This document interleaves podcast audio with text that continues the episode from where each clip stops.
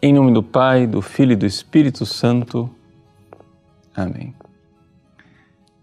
O Evangelho de hoje começa com uma controvérsia, uma indagação dos fariseus e mestres da lei que começam a se perguntar quem é este Jesus que eh, tem um grupo de discípulos que age de forma tão diferente. Então eles perguntam por que é que os discípulos de João jejuam e os teus discípulos não jejuam.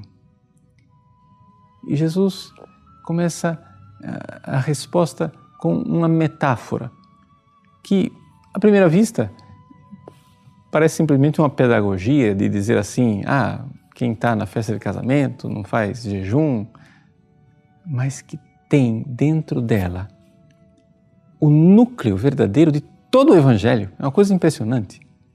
Ou seja, o esposo. O Cristo se identifica como sendo o esposo.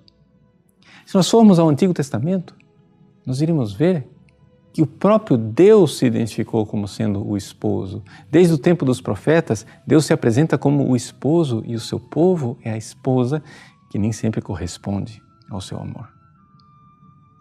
Pois bem, Jesus é o esposo na festa de casamento. E que casamento é este? O casamento é esta união, é esta comunhão, unidade entre Deus e a humanidade.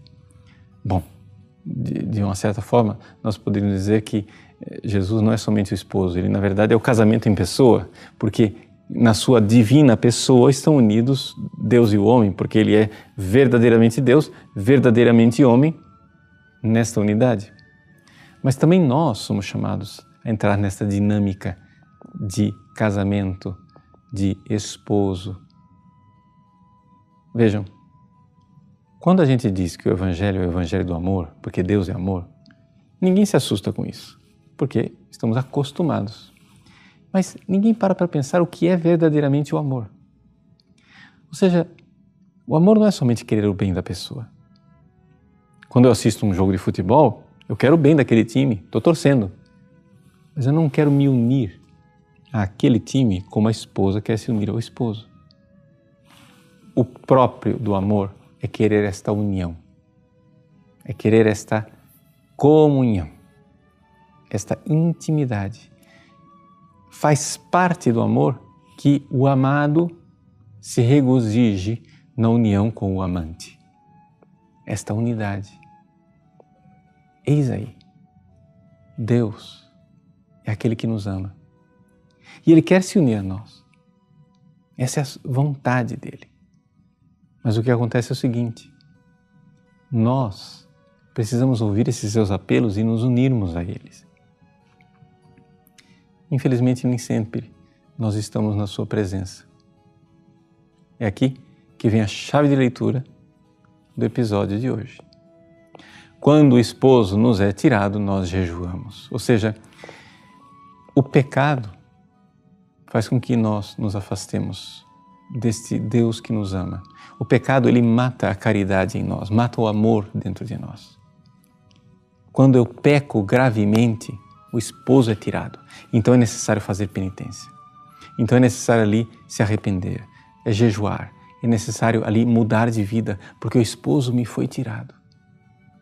Quando nós pecamos, nós estamos todos na mesma situação é? de Maria Madalena na manhã da ressurreição, lá no jardim, perto do túmulo de Cristo.